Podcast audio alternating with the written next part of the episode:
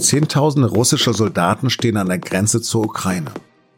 Droht eine Invasion oder ist das nur eine Drohgebärde, die verhindern soll, dass auch diese ehemalige Sowjetrepublik der NATO beitreten könnte? Über die Spannungen sprechen Amerikaner und Russen gerade in Genf. Und ich spreche mit dem ehemaligen SPD-Chef Matthias Platzek vom Deutsch-Russischen Forum darüber, wie sich die Lage entspannen könnte. Mein Name ist Lars Langenau. Sie hören auf den Punkt den Nachrichtenpodcast der Süddeutschen Zeitung. Herzlich willkommen nach unserer Winterpause.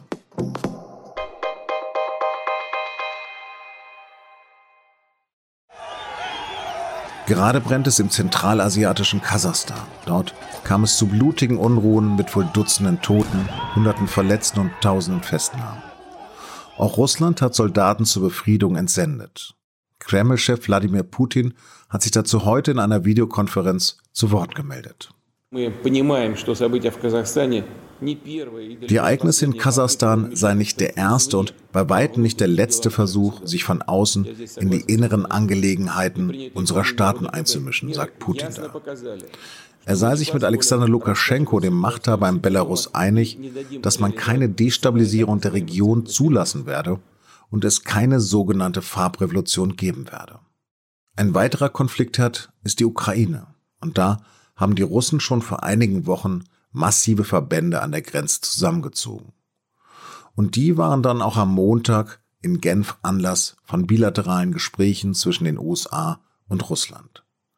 Denn der Westen sieht in dem russischen Aufmarsch einen aggressiven Akt. Moskau aber sieht das ganz anders. Eine brandgefährliche Situation meint mein Gesprächspartner Matthias Platzek vom Deutsch-Russischen Forum. Platzek ist in der DDR aufgewachsen und seine Sozialisation im Osten wirke in ihm auch noch Jahre nach dem Mauerfall, sagte er 2009 bei der Deutschen Welle TV.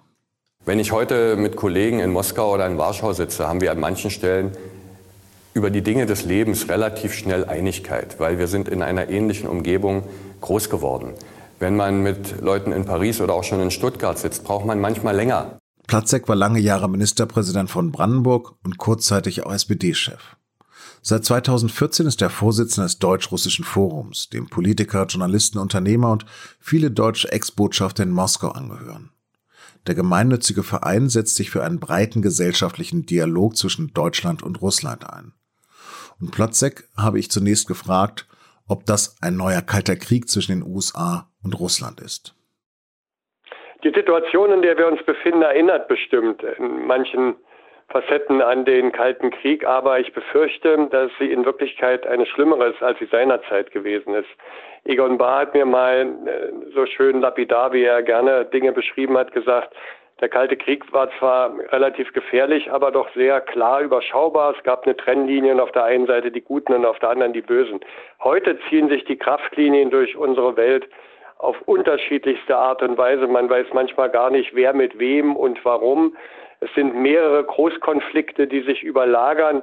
Und es ist ja keine Seltenheit mehr, dass Leute, die historisch beschlagen sind oder auch militärstrategisch Ahnung haben, wie zum Beispiel der ehemalige Generalinspekteur der Bundeswehr Harald Kujat sagen, wir leben schon längst wieder in der Gefahr wie vor 1914, wo man praktisch schlafwandelnd, wie später beschrieben wurde, in einen Krieg hineintaumelte, den dann eigentlich keiner wollte, der aber sich zur Urkatastrophe des 20. Jahrhunderts auswuchs. Also ich glaube, wir müssen sehr, sehr aufmerksam, sehr nüchtern und sehr rational all das beobachten und bearbeiten, was im Moment da passiert.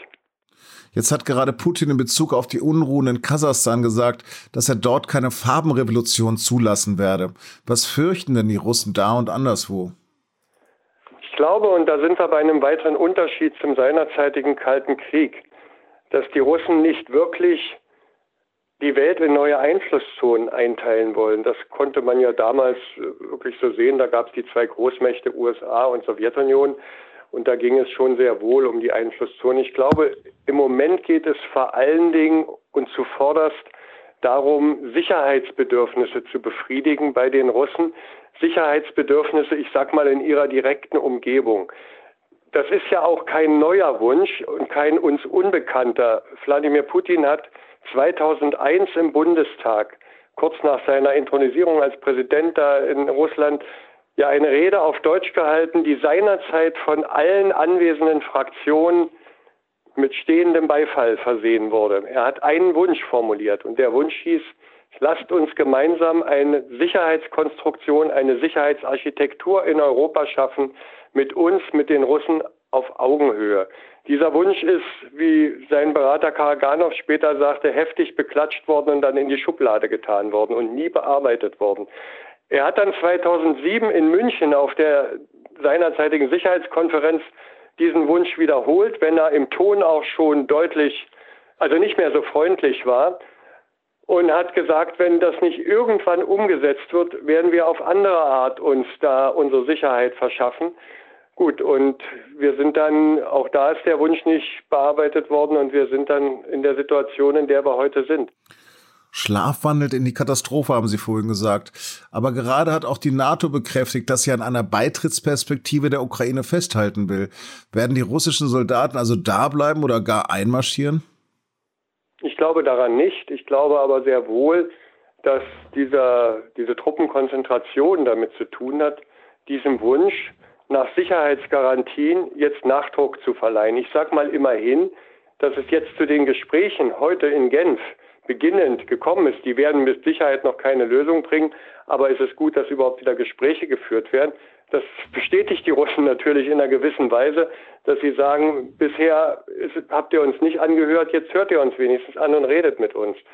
Und ich hoffe sehr, dass wir jetzt ein paar Mechanismen wieder in Gang setzen, die in den letzten Monaten und Jahren ausgetrocknet waren. Die basieren ja alle noch auf der Vereinbarung von 1997. Damals ist die NATO-Russland-Grundakte ja verabschiedet worden, in der zum Beispiel solche Sachen seinerzeit vereinbart wurden zwischen NATO und der Russland, dass es keine NATO-Manöver in früheren Warschauer Paktstaaten, also Polen, äh, Rumänien, Bulgarien und so weiter, geben wird, dass keine Raketen aufgestellt werden in früheren NATO-Paktstaaten. Das steht ja alles in dieser NATO-Russland-Grundakte drin.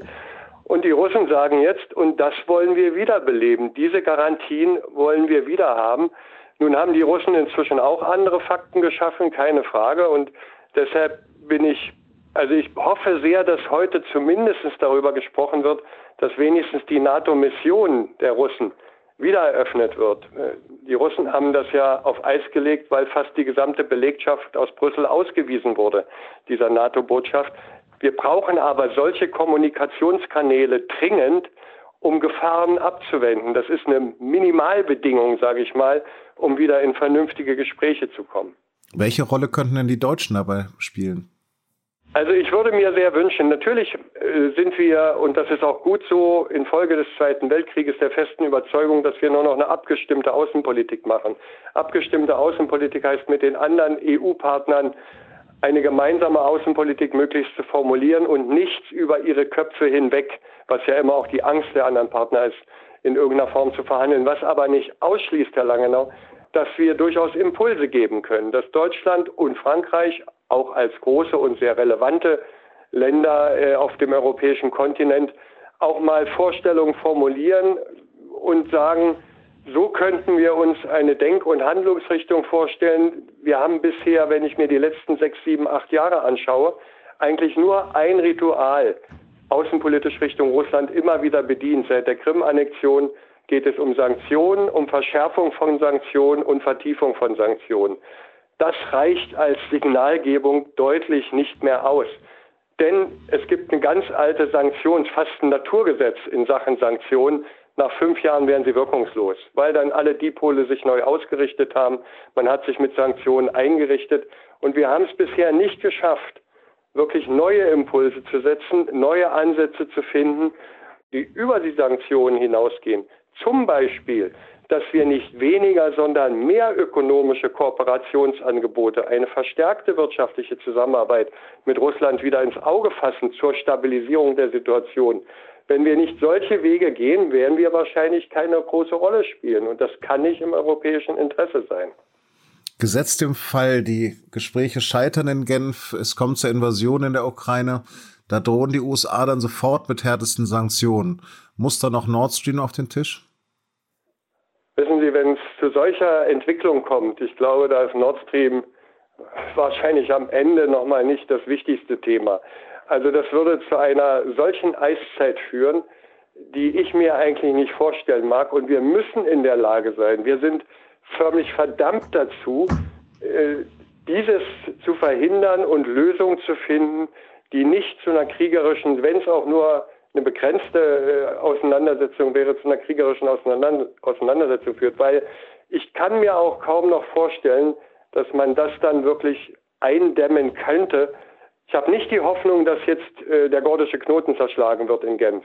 Aber ich habe die Hoffnung, dass ein paar Dinge wieder in Gang gesetzt werden, hatte sie vorhin erwähnt, damit wir wieder Kommunikation zur Regel machen, dass wir Transparenz reinbringen, dass wir vielleicht erstmal ein Moratorium erreichen können, dass keine großen Militärmanöver mehr stattfinden, dass die Rüstungskontrolle wieder eine Rolle spielt, dass auch Stationierung von Waffensystemen sowohl auf russischer, aber auch auf NATO-Seite verhindert wird. Sie haben ja vielleicht auch gehört, dass die Russen in ihrem Verhandlungspaket auch drin haben, keine Offensivwaffen an unseren Westgrenzen. Dieser Wunsch ist überhaupt nichts Ungewöhnliches. Wir sagen ja, das ist ein Eingriff in andere Hoheiten. Als man kann mal in die jüngere Zeitgeschichte schauen, als in Kuba 1962 die Russen anfangen wollten, Raketen zu stationieren, hat John F. Kennedy, der nun wahrlich kein Kriegstreiber war, gesagt, wenn ihr das macht, gibt's Krieg. Das beschädigt unsere Sicherheitsinteressen. Klar, Kuba ist ein anderes Land und trotzdem haben die Amerikaner gesagt, so nah an unserer Grenze wollen wir keine Raketen haben. Was sagen die Russen jetzt? So nah an unserer Grenze wollen wir keine Raketen haben. Es ist also kein ungewöhnlicher Wunsch, der hier formuliert wird. Aber Russland macht ja die, nicht nur den Westen äh, mit seinem Verhalten an der russisch-ukrainischen Grenze nervös. Ähm, man muss jetzt nochmal nach Kasachstan blicken, nach Belarus oder auch die serbische Unterstützung in Bosnien. Verlangt Putin da denn den Status einer Weltmacht zurück oder was ist das? Die Russen fühlen sich seit mehreren Jahrzehnten, kann man inzwischen sagen, bedrängt von der NATO-Osterweiterung. Sie pochen immer wieder darauf, dass es mündliche Versprechungen gegeben hat, dass es dazu nicht kommen wird. Sie pochen auf die NATO-Russland-Grundakte, von der wir vorhin gesprochen haben, und anderes und sehen jetzt, dass aus ihrer Sicht, aus ihrer Binnensicht, sich das immer enger zuzieht und der gefühlte Feind immer eher, immer näher ranrückt.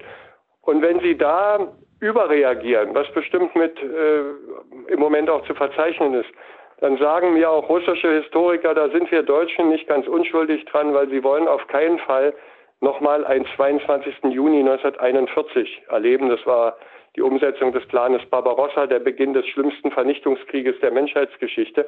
Das sitzt so tief drin, dass es eben auch zu Überreaktionen dann führt. Sie wollen sowas ähnliches wie ja ein Sicherheitskordon um sich herum haben.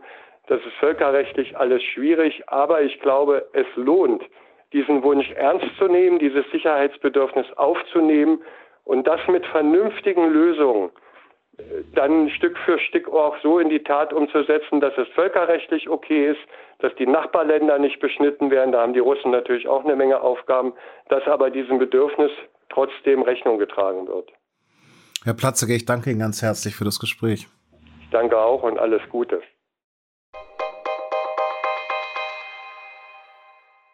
Serbiens Tennisstar Novak Djokovic darf nach Australien ausreisen. Ob die Nummer 1 der Weltrangliste auch bei den Australian Open antreten darf, ist aber noch unklar. Djokovic war am Mittwoch die Einreise am Flughafen in Melbourne verweigert worden und er darf seither sein Hotel nicht mehr verlassen. Zur Begründung hieß es, er sei nicht gegen Corona geimpft, doch dagegen legten seine Anwälte Einspruch ein. Er sei erkrankt und genesen, argumentierte seine Seite. Am Montag erhielten sie damit zunächst recht.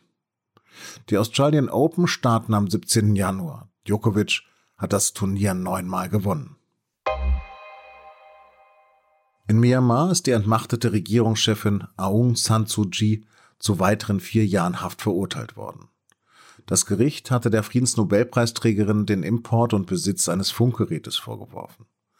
Bereits Anfang Dezember war die 76-Jährige in zwei anderen Anklagepunkten schuldig gesprochen und zunächst zu vier Jahren Haft verurteilt worden. Wenige Stunden später gab das Militär aber bekannt, das Strafmaß verkürzen zu wollen. Die Junta wirft ihr aber noch weitere Vergehen vor. Insgesamt drohen ihr bis zu 100 Jahre Haft.